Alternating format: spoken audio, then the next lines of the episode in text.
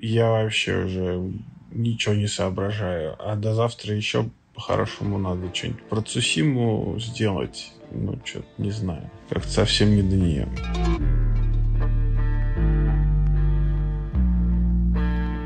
Знаете, так себе как-то выдалось лето. Ну, вы, многие, как и я, наверное, ищете такое спасение некое, да, в любимом хобби. И это спасение называется эскапизмом. То есть мы куда-то убегаем, куда бы там ни было, какой-нибудь зомби-постапокалипсис, как это в The Last of Us, на зеленые просторы Цусимы из э, еще одного эксклюзива PlayStation, о котором мы сегодня обязательно поговорим. Ну, или же, допустим, в сериалы, как это сделал недавно я, посмотрев э, сериал «Хранители» от HBO, и мне есть что сказать, надеюсь, вам это понравится ну а перед вами подкаст «Ну не ной». Как обычно, стабильно раз в полгода, поэтому настроение такое полуминорное. Давайте поедем, стартуем, или где там та кнопка, на которую надо нажать, чтобы все наконец-таки началось. Короче говоря, всем привет, погнали.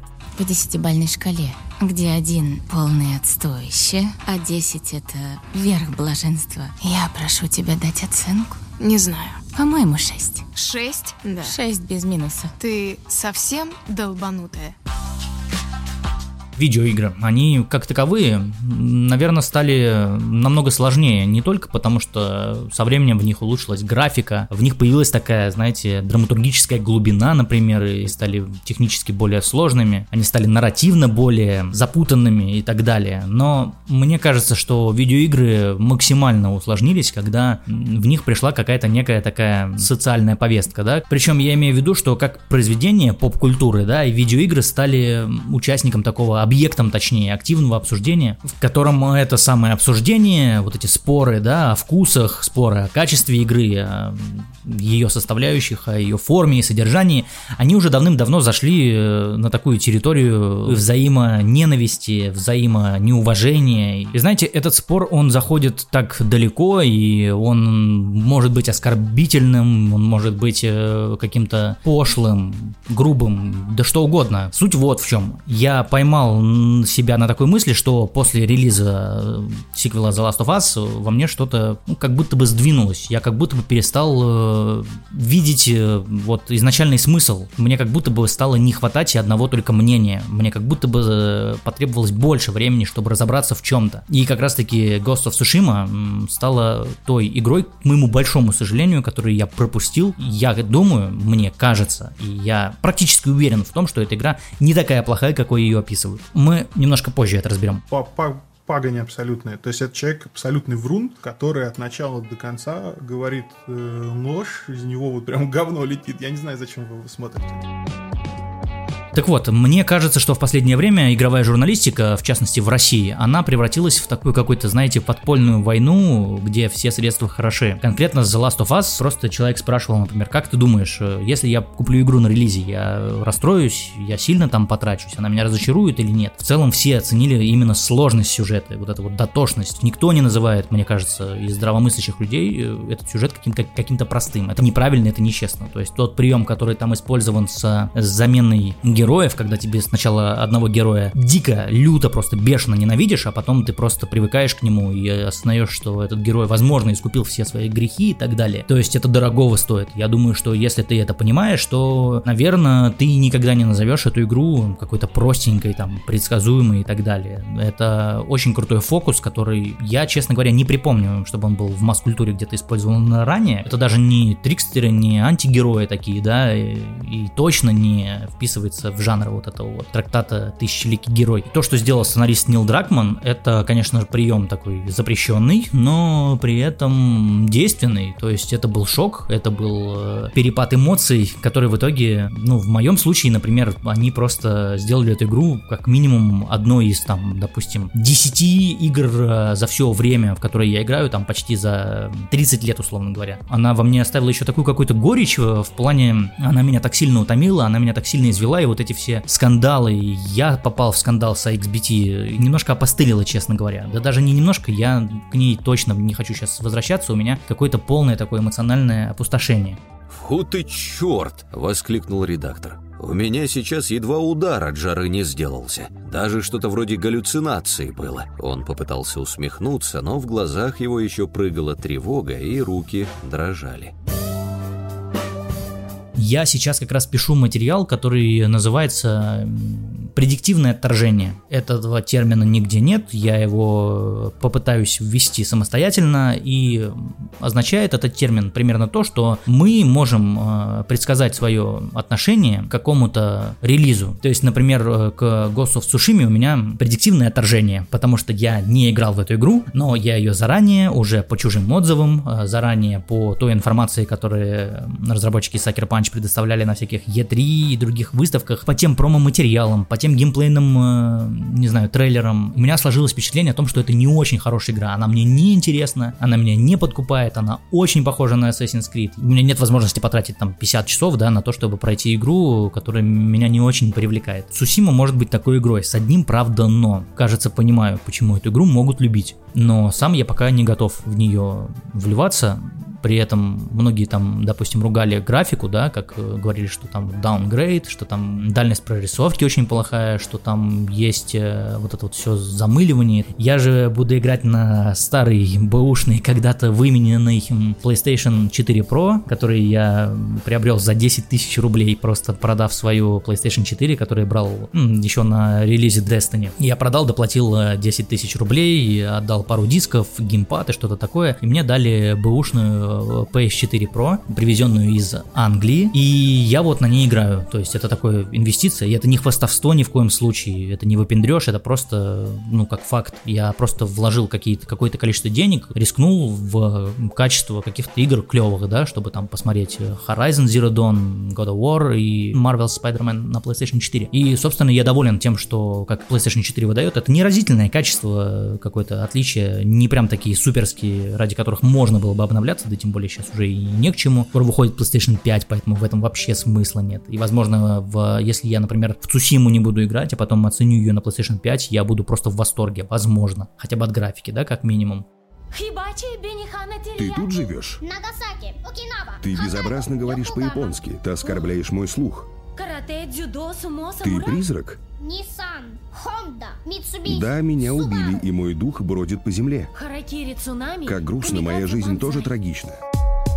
Но при этом это все-таки игра, как мне кажется, стоит внимания хотя бы потому, что это произведение все-таки Sucker Punch, людей, которые подарили нам Слай Купера и Infamous, конечно же. У меня к ним очень большой кредит доверия, и я сейчас просто охреневаю от того, как, э, ну, Цусима может быть по рассказам других людей, как она может быть такой плохой, как они и думают. Вот эта вот э, игражурская битва, она дошла до того, что все люди, которые работают с играми, они должны почему-то отстаивать свое мнение, они должны оправдывать свое мнение, они должны доказывать, что никаких чемоданов романов не существует, э, что игражуры не делают рецензии только по скриншотам и пресс-материалам. Вот это все, это должно почему-то доказываться, это все воспринимается игроками плохо, то есть когда все хвалили The Last of Us э, вторую часть, все говорили, что вы продажные игражуры, когда все ругали Ghost of Tsushima, все говорят теперь, что тоже продажные игражуры, и поэтому я ввел такой вот термин вот этого предиктивного отторжения и собираюсь по нему сделать либо материал, э, ну, по работе, соответственно, на геймгуру, хотя он он им вряд ли нужен.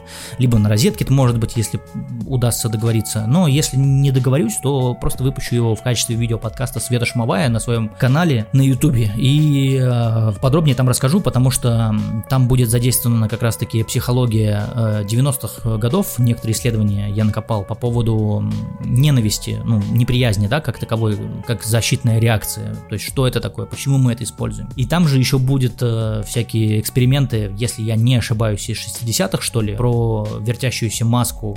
Одной стороной это как бы клоун, а второй стороной маска с впалым таким носом, но нам кажется он выпуклым, потому что мы можем предсказать заранее, что когда маска повернется, скорее всего, там будет лицо. Это такая иллюзия оптическая. Мы сами достраиваем это, ну, нос из этого лица только по анализу уже увиденного лица нормального. Я, короче, хочу все это собрать, и у меня, наверное, получится такой прикольный материал, довольно интересный. Я надеюсь, он когда-нибудь выйдет. Надо заметить, что редактор редактор был человеком начитанным и очень умело указывал в своей речи на древних историков. И суть этого предиктивного отторжения в том, что мы заранее, либо из-за недостатка информации относимся отрицательно к произведению, либо наоборот из-за переизбытка информации. Когда показывали Ghost of мне эта игра была не очень интересна, потому что я как будто бы не понимал, а, какой там будет геймплей. Мне игра тогда не очень понравилась, потому что я понимал, что она дико красивая, что это будет очень дорого, стильно, что это будет очень эстетично, что это будет э, максимально там аутентично по японским меркам. Из-за недостатка информации я не понимал, как там будет камера, то есть э, движение, скорости и так далее. Мне из-за этого недостатка геймплейного, мне как будто бы, ну, это было неинтересно. Давайте просто пример ближе. Э, вот, когда анонсировали Assassin's Creed Valhalla, то, если помните, там геймплейный ролик не показывали. Это был постановочный трейлер, в котором э, сама игра не ощущалась. И все тогда еще шутили, что типа, зачем вам смотреть геймплей Assassin's Creed, как будто бы вы не знаете, какая это будет игра на самом деле. Когда в Ghost of Tsushima показали уже сам геймплей, я разочаровался, потому что там появились вот эти вот вышки, которые просто замаскированы под какие-то поселения, которые надо освобождать, и это так сильно Ubisoft давало, и не то чтобы я не люблю игры Ubisoft, мне нравится в них играть, но просто я, правда, я перестал их воспринимать как что-то уникальное, то есть я каждый новый IP Ubisoft или каждое даже продолжение номерную там часть, например, какой-нибудь Watch Dogs 3 Legion или какой-нибудь там Assassin's Creed Valhalla, и все это могу проигнорировать, или как там Far Cry 6, например, потому что это те же самые игры, только с э, более, может быть, глубокой проработкой, с точно улучшенной графикой, хотя в случае Ассасина это и не всегда бывает так. На том же движке, по тем же правилам, по тем же законам, в общем, вы понимаете, это не тот продукт, который может тебя удивить, прям именно удивить настолько, что это будет что-то новое, доселе невиданное, например. В каждой чашке чая, в каждой жизни, которую мы отнимаем. Это и есть путь воина. Я все-таки о том, что сейчас мы просто с вами разделились на такие банды, на группировки, да, у которого каждая своя правда и так далее. И помните, как э, сказал Логвинов, когда говорил как раз про токсичные вот это вот отношения, и он как раз таки брал игру студии Warhorse, и, которая называлась Kingdom Come Deliverance, и он в этот момент говорил, что вот если вам не нравится игра, то не бузите своим мнением э, отрицательным, не мешайте людям наслаждаться игрой. Вот, идите мимо, проходите. Многих это, конечно, тогда оскорбило, оскорбило, да и сейчас, наверное, оскорбляет, что почему это не согласны и должны закрывать рот. Тот поумней, например, вот э, есть такой канал, да, называется Custom Stories на ютубе, вы наверняка его знаете, он про видеоигры, и как раз таки вот его ведущий, по-моему, его зовут Михаил, и этот парень делает прикольные видео, и он сказал про то, что в этот момент Логвинов как бы дал понять, что вот если ты хочешь быть классным, то ты должен соглашаться с моим мнением. Ну, ты, конечно, можешь не соглашаться с моим мнением, тогда ты будешь не, не таким классным, как вот мы, как мы все, да, хотя я напомню, что есть великая фраза, величайшая, к которой подходят все наши с вами споры, и звучит она как о вкусах вкусах не спорят. Так вот, давайте с вами все-таки поспорим немножко о вкусах. Тогда, когда вышла Ghost of Tsushima, и я услышал от всех своих друзей, от людей, которым я доверяю, от лидеров мнений, от своих знакомых блогеров и стримеров, от своих коллег и приятелей и подписчиков, я услышал то, что эта игра скучная, стыдная, кривая, неинтересная, галимая, некрасивая. Так давайте поспорим с этим. Ты зря думаешь, что меня это волнует. Боже мой, скажи мне. Ответ скрывает сердце моего отца. Проследи за кровью. А спорить я хочу вот как. Мне кажется, что у всех нас есть как минимум право на свое мнение, на свою точку зрения. Так должно быть, это справедливо. Знаете, есть такое мнение, что невозможно быть объективным, потому что любое мнение, исходящее от э, какого-то лица, оно априори является субъективным. То есть даже то, что сейчас я вам говорю, это все-таки субъективщина, как бы я это не преподносил. Единственное, что меня во всем этом раздражает, это то, что люди просто меряют уже такими аршинами категоричности, что, мол, э, давайте сделаем на зло, что раз если игражур хвалил Last of Us э, вторую часть в июне, то в июле мы сейчас сделаем все для того, чтобы Ghost of Tsushima была просто 10 из 10, там и 9 из 10. Я вам так скажу, я по ней посмотрел достаточно много материалов, чтобы составить какое-то свое мнение. Я понимаю и отдаю себе отчет, что не играв в эту игру, я не могу о ней э, с уверенностью говорить, поэтому как бы покупайте с осторожностью. Это все-таки ваши деньги, и вы их потратите, основываясь вот на том, о чем вы знаете заранее про эту игру. Благодаря всем этим спорам произошло такое событие, можно сказать, э, разделившее, допустим, э, вот эти вот э, оценки которыми многие любят оперировать. То есть, кто эти оценки выставлял, какие люди, какие критики, какой у них характер у этих критиков. И я помню, вот Константин Говорун, не страны игр, он как раз-таки советовал одному из читателей или слушателей, я не помню. Было очень клево выстебано в подкасте «Адовая кухня» на Канобу в 2000 каком-то там 12 году, да. Константину не понравился Skyrim, если сравнивать его с Final Fantasy. Skyrim — это как страшная жирная шлюха тебя швыряет в постель и не выпускает пару ночей. А Final Fantasy 13.2 это как девчонка-недотрога, которую держишь за ручку в кофейне, и этот миг тебе потом две ночи снится. Вот уж не знаю даже, что он выбрал в итоге. С вами был подкаст «Адовая кухня». Всего хорошего на. Или вот, например, э, когда Петр Сальников, уже работая на Jambox, написал э, рецензию на Metal Gear э, Solid 5 The Phantom Pain, я даже боюсь это вспоминать, честно говоря, потому что мне игра очень понравилась, я, в принципе, люблю Metal Gear серию, я очень ценю и уважаю Хидео Кадзиму как геймдизайнера, поэтому мне вот, конечно, больно даже вспоминать эту рецензию, но суть вот в чем. За игры должен отвечать тот человек, именно за какие-то конкретные жанры или серии, или даже конкретные тайтлы. В редакции должен отвечать тот человек, который в этом, во-первых, не просто разбирается, а он еще имеет свою связь с этим продуктом, то есть какие-то, допустим, любовь, там, страсть, как бы это глупо не звучало, но мы же любим музыку и фильмы, почему нельзя любить игры, игры например, да? Как это в случае с Лобзневым, да, вот вспомните, у Антона была рецензия на Call of Duty, вот 12 из 10, которая была Infinite Warfare, и правда очень крутая, но она не настолько крутая, как ее описывает Антон, в этом этом вся большая проблема. Мне, например, в EW в этой части нравится сам сюжет, мне нравится там такая драма, вот связанная с, не знаю, там роботом, вот этим напарником. Мне нравится sci-fi всего происходящего. Мне нравится постановка, и больше всего мне там нравится музыка. Музыка от Сары Шахнер, которая потом еще писала музыку как раз таки для Ассасинов. Для Unity она писала, частично писала некоторые треки. Она писала саундтрек для Assassin's Creed э, Origins, вот этот вот истоки про Египет. И она еще как раз писала музыку для Anthem от Electronic Arts, э, точнее от BioWare. Запахло дымом, включились сирены. Я испугался, но потом появилась ты и перенесла нас в безопасное место.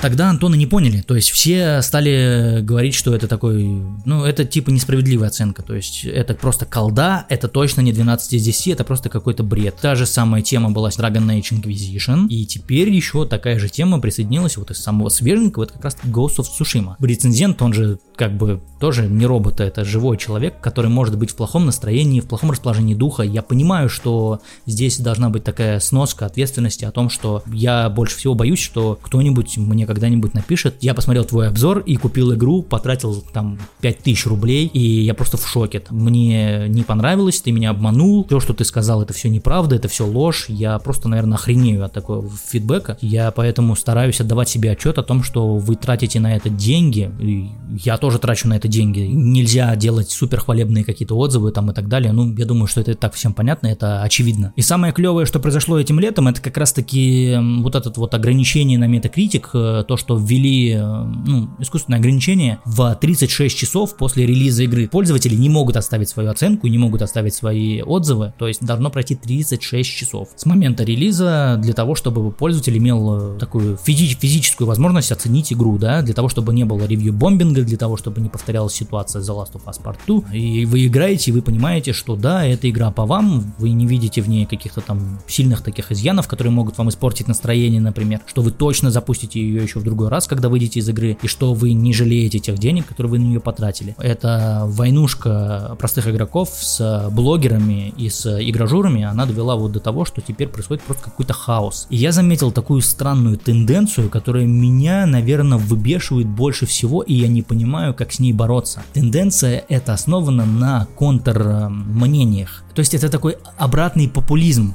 если так можно выразиться. Например, э, если вы знаете, что The Last of Us э, Sequel это хорошая игра, издание, которое вы читаете и смотрите, поставили там 10 из 10, 9 из 10, 12 из 10 в случае да, некоторых журналистов, то потом просто ваш какой-нибудь там любимый, например, блогер или кто-нибудь еще э, вдруг выступает с резким материалом, почему эта игра просто 0 из 10, например, она недостойна. Это самый просто отстой, который когда-либо выходил. Салютизм в такой возводят, что это непростительные ошибки, что это просто роковые какие-то там недочеты. После такого не хочется ни играть, ни жить и вообще не существовать. Это должно как-то будет, наверное, со временем перегореть. Я не считаю, что это как раз-таки высказывание своего прям такого мнения, я не считаю, что это правильно. Это такое же навязывание игрокам, э, только со стороны, ну, с другой стороны баррикад. Вам это просто в конечном итоге надоест. Вы разочаруетесь в блогерах, вы разочаруетесь э, в изданиях, вы разочаруетесь в своих любимых э, доверенных инфлюенсерах, каких-то игражурах, да, и так далее. И в итоге вы просто будете максимально запутанным. Так что вот что я вам скажу. Сусима,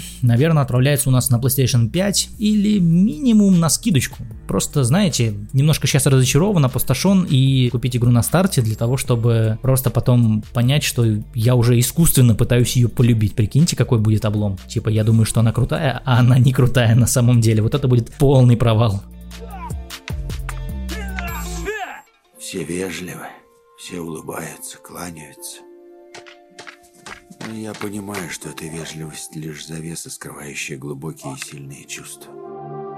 Продолжая как раз тему о том, что вот это, знаете, предиктивное отторжение у меня было, наверное, к Майклу Бэю. Хотя у Майкла Бэя я посмотрел три части трансформеров, они мне все три нравятся, прикиньте, то есть я понимаю, какой этот фильм глупый, детский, и типа он не очень, но я при этом вижу, сколько там влуплено в него сил, э, что там очень много всяких эффектов использовано, что там прикольная актерская игра, что там очень клевые ракурсы, спецэффекты, взрывы, все это красочно, до дорого, богато, перед какой-нибудь там второй и третьей частью, да, несколько лет назад я посмотрел фильм «Анаболики. Потом и кровью», тоже от Майкла Бэя, и мне многие говорили, что это полная херня, что это там, это же Майкл Бэй, чувак, серьезно, ты будешь это смотреть? А мне понравился фильм, он прям клевый, то есть у меня вот было вот это, да, предиктивное отторжение к нему, ну, э, потому что было у меня переизбыток информации от друзей, а переизбыток был потому, что друзья говорили, что это полная хрень, не смотри. Я в итоге посмотрел, остался доволен. Все задолго до трансформеров, конечно же, от Майкла Бэй я смотрел «Скала». Замечательнейший фильм, который можно вообще, мне кажется, всегда пересматривать с э, Шоном Коннери и с Николасом Кейджем. Это просто бомба вообще, не знаю, это, это, это офигенный боевик. И еще я смотрел как раз-таки, ну, понятное дело, Bad Boys, да, «Плохие парни». Это не тот режиссер, которого принято, как сказать, он не настолько мимасный Майкл Бэй и не настолько не умеющий, не настолько там бестолковым, э, каким его вот пытаются люди обрисовать, да, в разговоре. От Майкла Бэя потом еще выходили «Черепашки-ниндзя», да, причем причем они выходили так, что и первую часть, и вторую снимали два разных режиссера.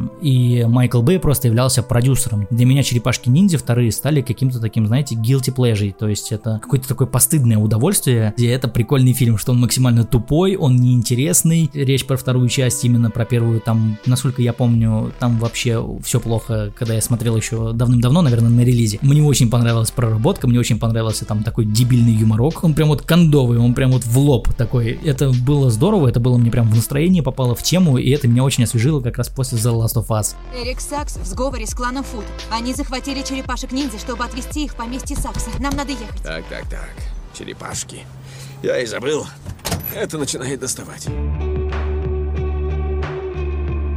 И потом уже на фоне черепашек я подумал, что я, наверное, что-нибудь еще такое посмотрю из своего бэклога и вспомнил, что я давным-давно начинал смотреть «Хранителей» сериал от HBO. И посмотрел я тогда 5 серий, потому что смотрел я их в ангоинге, когда выходит по одной серии в неделю. Например, я сейчас по этой причине не смотрю второй сезон Лапенко, хотя очень хочу, но я, мне прям мало вот этих 20 минут раз в неделю. Поэтому я очень обожаю Netflix, я обожаю вот эту систему. Они как раз стали таким популяризатором э, идеи биндж-вотчинга, когда ты смотришь смотришь в захлеб, например, целый сезон за одни выходные, то есть прям вообще не переставает. Спишь, ешь и смотришь сериалы, например. Ты сам регулируешь э, количество контента, которое должно через тебя пройти. Я к тому, что я тогда смотрел «Хранители» 5 серий, мне сериал дико понравился, и вот сейчас у меня было просто второе дыхание. Более того, есть такой канал на ютубе. Я вам сейчас дам рекомендацию, просто пообещайте, что даже если вы не будете смотреть, вы просто зайдете на этот канал и просто посмотрите, что там за материалы. Канал называется Морев Онлайн. Его ведет парень, который который делает один ролик там типа раз в полгода, например. И этот ролик это, например, трехчасовой разбор всех хранителей, то есть все комиксы, которые выходили, все вот эти предисловия, Doomsday Clock, э, кроссовер с DC, сериал Хранители, биографию Алана Мура. Это такой ролик, если это показать на телеке, это был бы просто, не знаю, чувак, ты делаешь великое дело и смотрят это великое дело по понятным причинам, потому что это круто, это годно и это нафиг никому не нужно в больших объемах. Смотрят это какое-то небольшое количество человек, поэтому просто зайдите на канал Морев онлайн и найдите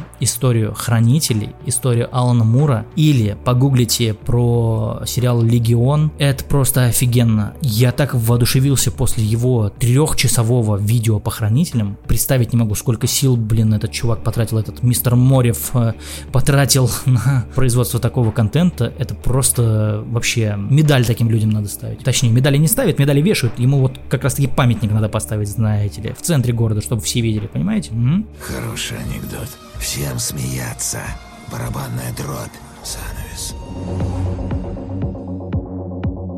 он, когда разбирал сериал, он сказал, что он ему очень не понравился, что сериал дешево снят, что там все плохо, что это неинтересно, там позорно и так далее. Вот я смотрел это со скрипящей просто душой, потому что мне как раз таки сериал понравился. Там всего 9 серий. Мне очень зашла первая серия. Настолько сильно, что после нее я уже под большим просто впечатлением смотрел все остальные. И когда я вот недавно, только буквально на днях э, досмотрел э, сериал до конца, то есть уже, причем, кстати, зная э, концовку, потому что в этом материале Морева там был как раз-таки спойлер к концовке сезона, прям буквально к последнему там кадру, да, чем заканчивается сериал. Даже зная об этом спойлере, мне было смотреть интересно, и я охреневал просто от того уровня постановки, от тех сумасбродных таких, знаете, идей. То есть я понимаю, насколько больно это может быть для людей, которые очень прям почитают э, хранителей э, в первоначальном виде, в комиксном. я понимаю, что эти люди, они не принимают э, экранизацию Зака Снайдера. Точно таким же образом не принимали бы экранизацию, если бы она состоялась от Терри Гиллиама. Вот то, что сейчас сделал э, сценарист Дэймон Линдлов, да, который нам подарил с вами Left Hours, э, сериал оставленный тоже от HBO. И, конечно же, э, он нам подарил Дэймон Линдлов э, сериал Lost, Остаться в живых. Это вообще один из самых моих любимых сериалов, и после него вот я Дэймону Линдлофу и Джей Джей Абрамсу готов вообще кредит доверия вот на жизнь вперед выписать. Меня в свое время Остаться в живых так поразил, так вдохновил, так заинтересовал, что это был, наверное, после секретных материалов, после X-Files, это была моя, наверное, самая большая любовь, э, и до сих пор это остается самой большой, наверное, моей любовью сериальной. Я Lost, Остаться в живых пересматривать стараюсь где-то раз в два, в три года, просто хотя бы первых пару серий, и мне прям хорошо на душе становится. Наверняка у вас тоже есть такие сериалы.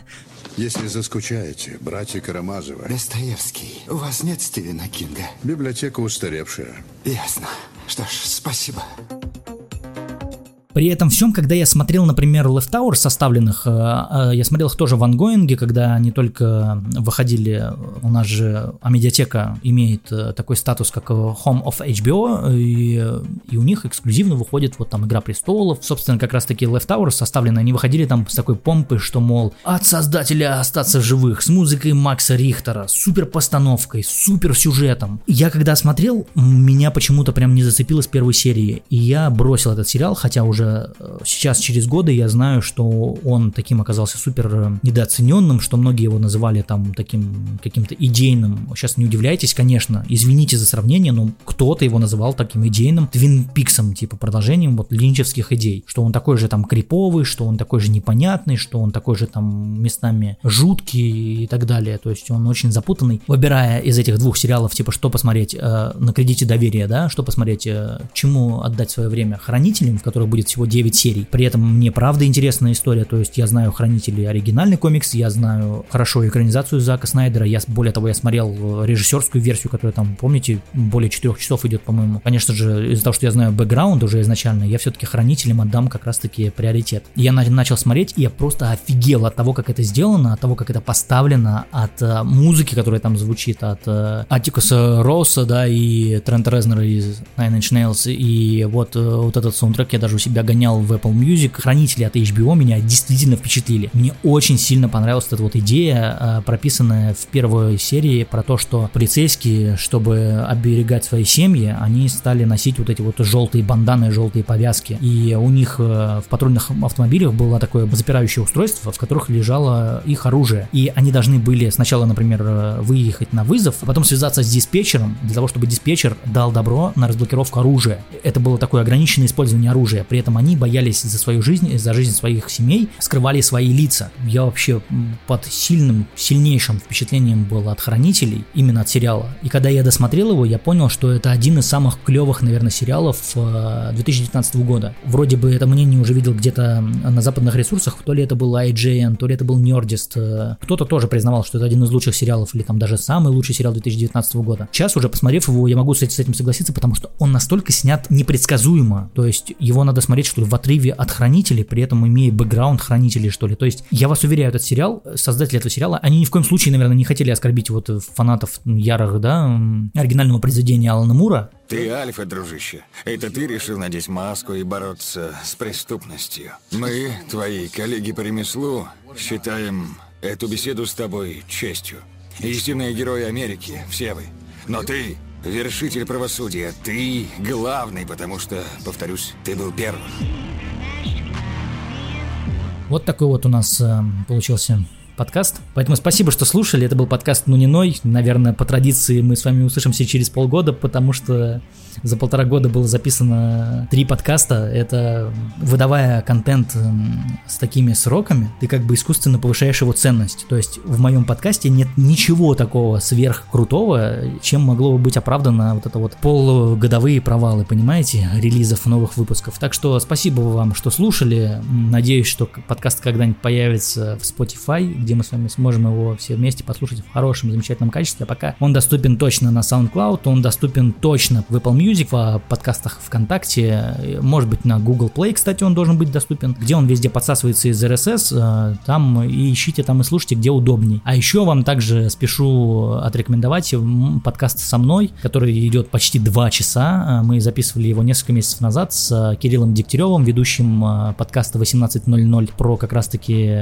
журналистику, про всякие геймер-гейты, про всякие вот про эссе Алексея Луцая, про журналистику пресс релизов, э, про серьезные игры типа The Dragon Cancer и The Last of Us. Очень много фактов, очень много информации про ваши любимые видеоигры. Ну, а на этом точно все. Когда-нибудь еще услышимся. Надеюсь, э, вас это не утомило. Надеюсь, вы подняли себе настроение, прослушав этот подкаст. Всем пока!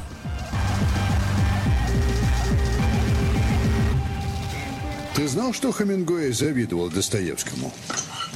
Нет, Джон, я этого не знал. Он хотел быть величайшим писателем в мире, но убедил себя, что никогда не сможет выйти из тени Достоевского. Печальная история.